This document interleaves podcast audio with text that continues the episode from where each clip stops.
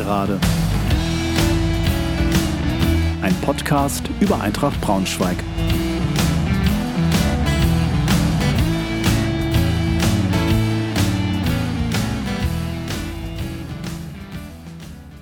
Hallo und herzlich willkommen zur 46. Folge der Gegengerade. Freue mich sehr, dass ihr wieder dabei seid. Heute gibt es eine Nachschau zum 11. Spieltag, unser Heimspiel gegen den VfL Osnabrück sowie einen Ausblick auf das nächste Auswärtsspiel am 16.12. gegen Paderborn.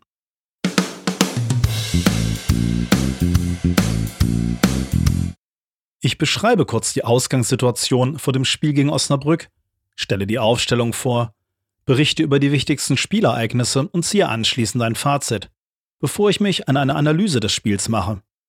Ich komme darauf zu sprechen, was mich nachdenklich stimmt, aber auch, was mich hoffnungsfroh stimmt. Anschließend gibt es einen Ausblick auf das nächste Spiel gegen den SC Paderborn sowie ein paar Gedanken des Tribünentrainers hierzu.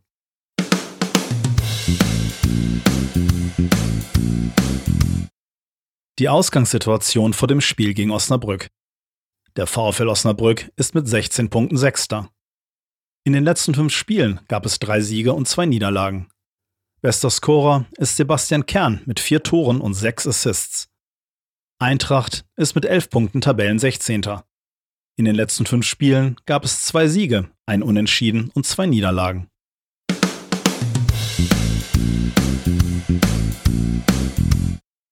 Die Aufstellung gegen VfL Osnabrück. Meier lässt ein 3-4-1-2-System spielen. Der verletzte Kessel sowie der sich unter Quarantäne befindliche Wiebe bleiben draußen. Dafür kommen Ben Baller und Burmeister ins Team. Die Aufstellung sieht wie folgt aus. Jasi im Tor, Burmeister, Widra und Nicolao in der Dreierkette, davor Kammerbauer, Ben Baller, Groß und Schlüter, davor Kobilanski und in der Spitze Bär und Proschwitz.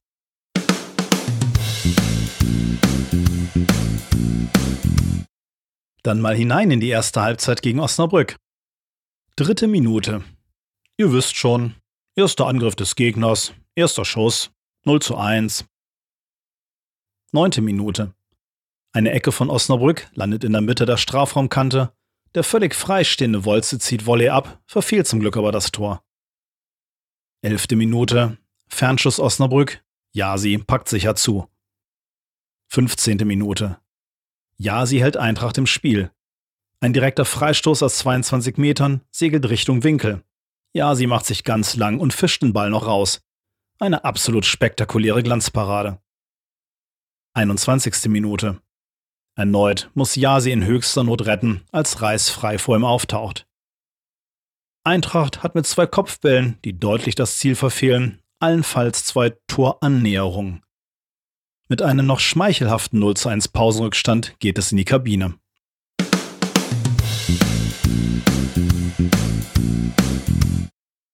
Die zweite Halbzeit. 58. Minute. Multhaup setzt sich über links durch. Sein Schuss aus geringer Distanz, aber spitzem Winkel wird erneut von Yasi entschärft. 65. Minute. Multhaup spielt am Strafraum einen einfachen Doppelpass und knallt den Ball ins rechte Eck. Keine Chance für Yasi, das 0 zu 2. 78. Minute. Erneut Multhaupt mit einem Schuss, diesmal bleibt Yasi Sieger. Viel mehr passiert nicht. Eintracht verliert mit 0 zu 2.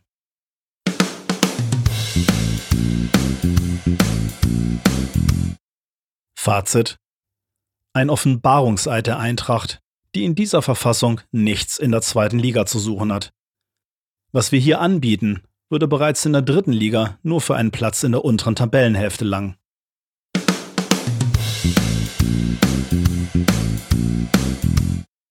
Meine Analyse schaut wie folgt aus. Wie soll man zunächst in Worte fassen, dass Eintracht schon wieder nach diesmal drei Minuten früh in Rückstand gerät? Das Schlimmste an diesen Toren ist die mangelnde Gegenwehr. Und dass man es seit elf Spieltagen nicht abgestellt bekommt, den Gegner im Rückraum nicht zum Abschluss kommen zu lassen.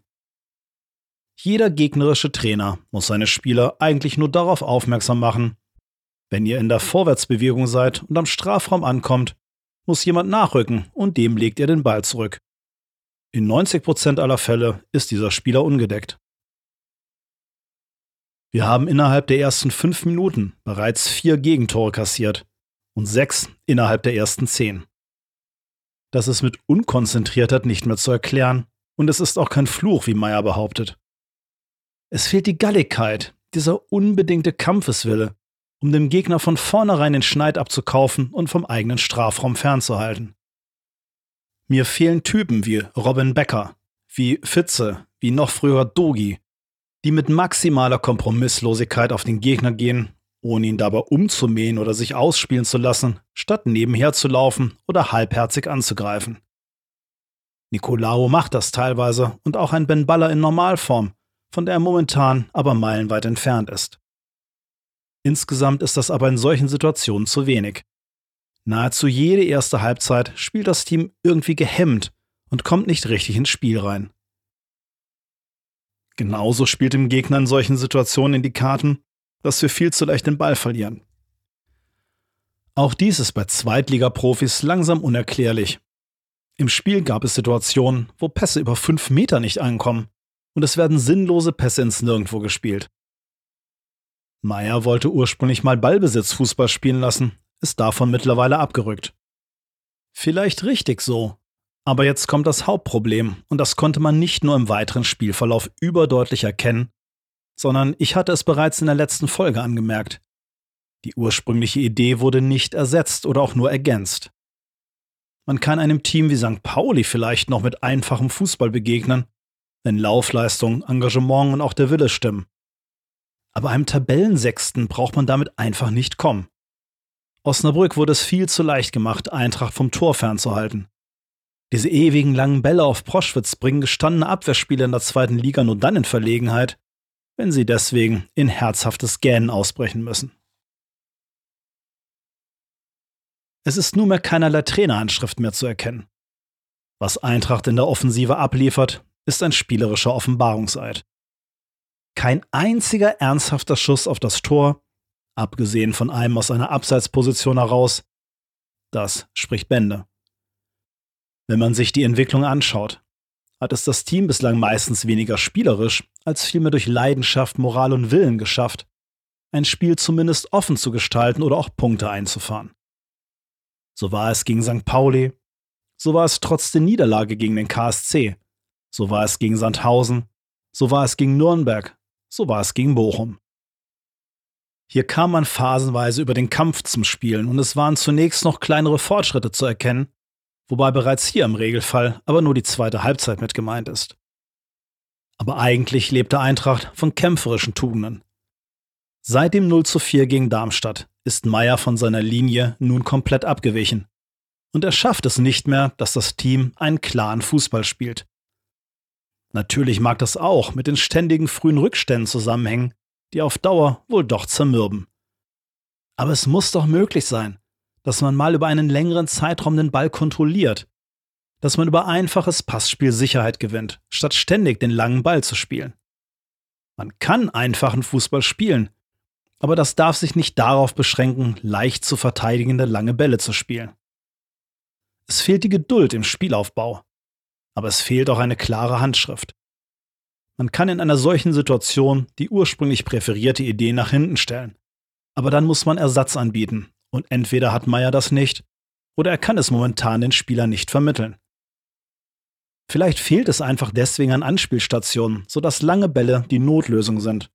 Und vielleicht wackelt die Defensive deswegen in den entscheidenden Situationen, weil nicht effektiv nachgerückt wird. Wir können lange darüber rätseln, warum mittlerweile nicht mehr viel zusammenläuft, aber eins ist aus meiner Sicht sicher. Es wird nicht reichen, einfach nur zwei neue Spieler in der Winterpause zu holen und es ist kontraproduktiv, wenn die Verantwortlichen damit quasi eine Qualitätsdiskussion des Kaders anzetteln. Sowas macht Spieler nicht gerade selbstbewusster. Für mich persönlich hat die Uhr von Daniel Meyer endgültig begonnen zu ticken und er muss nachweisen, dass er seinem Team mehr Stabilität und eine nachvollziehbare Spielidee mit auf den Weg geben kann. Der Sieg über St. Pauli hat auch hier übertüncht, dass es hieran momentan fundamental fehlt. Meyer ist, wie in den Pressekonferenzen zu hören, ein guter und ehrlicher Analytiker. Aber was fehlt, sind die Konsequenzen aus diesen Analysen die Wahrnehmung, dass sich aus diesen Analysen Verbesserungen ergeben, die wir im Spiel dann auch zu sehen bekommen.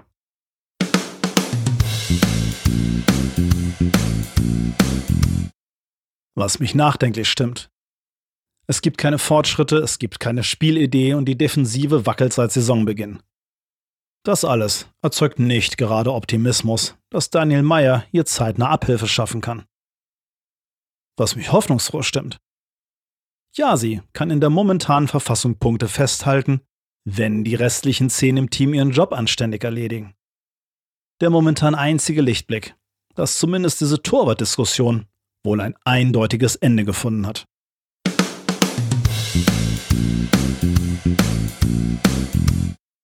Dann schauen wir uns mal das nächste Spiel gegen den SC Paderborn an. Paderborn ist mit 14 Punkten, drei Punkte vor Eintracht, Zwölfter. In den letzten fünf Spielen gab es zwei Siege und zuletzt drei Niederlagen in Folge. Bester Scorer ist Dennis Prebeni mit fünf Toren und drei Assists. Am letzten Spieltag unterlag Paderborn in Bochum mit 0 zu 3. Bochum presste mit hohem Aufwand, war beim letzten Drittel ungefährlich. Paderborn musste viel verteidigen und lief zwar meist hinterher, hatte aber die besseren Chancen. Nach dem Wechsel wurde Bochum im Spiel nach vorne geradliniger und drei Tore innerhalb von sieben Minuten brachten den VfL auf die Siegerstraße. Paderborn fehlte letztendlich vor allem die Präzision, auch wenn die Niederlage vielleicht um ein Tor zu hoch ausfiel. Im Spiel zuvor verlor Paderborn zu Hause gegen Nürnberg mit 0 zu 2. Nürnberg ging bereits nach acht Minuten in Führung, aber in einem munteren Spiel hatte Paderborn gute Chancen, wobei der vermeintliche Ausgleich nach Studium des Videoassistenten vom Schiedsrichter wegen eines vorausgegangenen Handspiels zurückgenommen wurde.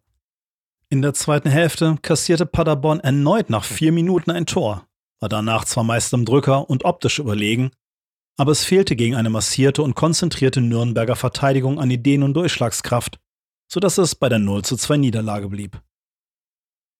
Im Spiel davor verlor Paderborn beim KSC mit 0 zu 1. Bereits nach sieben Minuten fiel der einzige Treffer der Partie. Zweikampfstarke Karlsruhe hatten das Spiel in der ersten Halbzeit unter Kontrolle und hätten höher als 1 zu 0 führen können, wenn nicht müssen. In der zweiten Halbzeit rannte Paderborn unermüdlich an, entwickelte aber keinerlei Durchschlagskraft und so ging der KSC verdient als Sieger vom Platz. Davor gewann Paderborn zu Hause mit 2 zu 0 gegen St. Pauli. In einer abwechslungsreichen Begegnung ging Paderborn eher glücklich mit 1 zu 0 durch einen Elfmeter-Nachschuss in Führung. Auch in der zweiten Halbzeit entwickelte sich ein attraktives Spiel, in dem Paderborn das bessere Team war und nach dem 2 zu 0 mehrere Chancen fahrlässig zur Vorentscheidung vergab. Alles in allem ein verdienter Sieg des SC. Im Spiel zuvor gewann Paderborn in Darmstadt mit 4 zu 0. Paderborn übernahm früh die Spielkontrolle, ging schon nach 13 Minuten in Führung und spielte anschließend stark auf. Ein Doppelschlag in der 22. und 25. Minute entschied früh die Partie, zumal Darmstadt ab der 40. Minute nach einer gelb-roten Karte mit einem Mann weniger auf dem Feld war. Mit dem 4 zu 0 nach 61 Minuten machte Paderborn endgültig den Deckel drauf.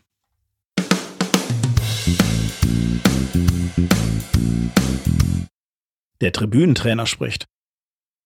Vielleicht fahren wir in einer für uns günstigen Phase nach Paderborn, da diese nach zunächst starken Vorstellungen und einem vierten Platz die letzten drei Partien allesamt verloren haben. Aber Vorsicht, das Team kann Fußball spielen, auch wenn es zuletzt an Durchschlagskraft mangelte. Darauf sollte sich Eintracht aber lieber nicht verlassen, denn Goalgetters Rebeni ist immer für ein Tor gut. Man kann vor allem aktuell Paderborn mit einer kämpferisch engagierten Leistung begegnen. Etwas, das Eintracht in der ersten Halbzeit nun endlich einmal umsetzen muss.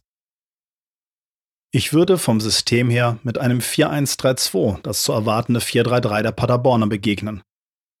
Paderborn spielt oft starkes Pressing und Gegenpressing, daher keine Dreierkette, weil man hier meist sehr tief verteidigen müsste, was ihrem Gegenpressing zugutekommen würde. Im Angriff wären tatsächlich lange Bälle dahingehend ein Mittel, um die erste Pressinglinie zu überspielen. Aber bitte nicht diese ganz langen Dinge auf Proschwitz. Mit Ben Baller als klassischen Sechser, der mir in seinen letzten Spielen ein wenig verloren im Raum erschien und auf einer echten Sechserposition seine Balleroberungen besser und gezielter einsetzen kann, statt überall und nirgends zu sein Klaas ersetzt Schlüter und ich würde auch Schwenk für die linke Außenbahn bringen. Die Aufstellung sehe damit wie folgt aus. Fesic im Tor, Burmeister, Vidra, Nikolaou und Klaas in der Viererkette, davor Ben Baller, davor Kroos, Kobilanski und Schwenk und in der Spitze Kaufmann und Proschwitz.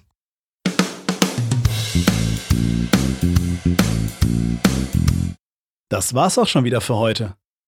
Ich hoffe, ihr hattet ein bisschen Spaß und seid auch beim nächsten Mal wieder dabei. Bis dahin. Tschüss, macht's gut.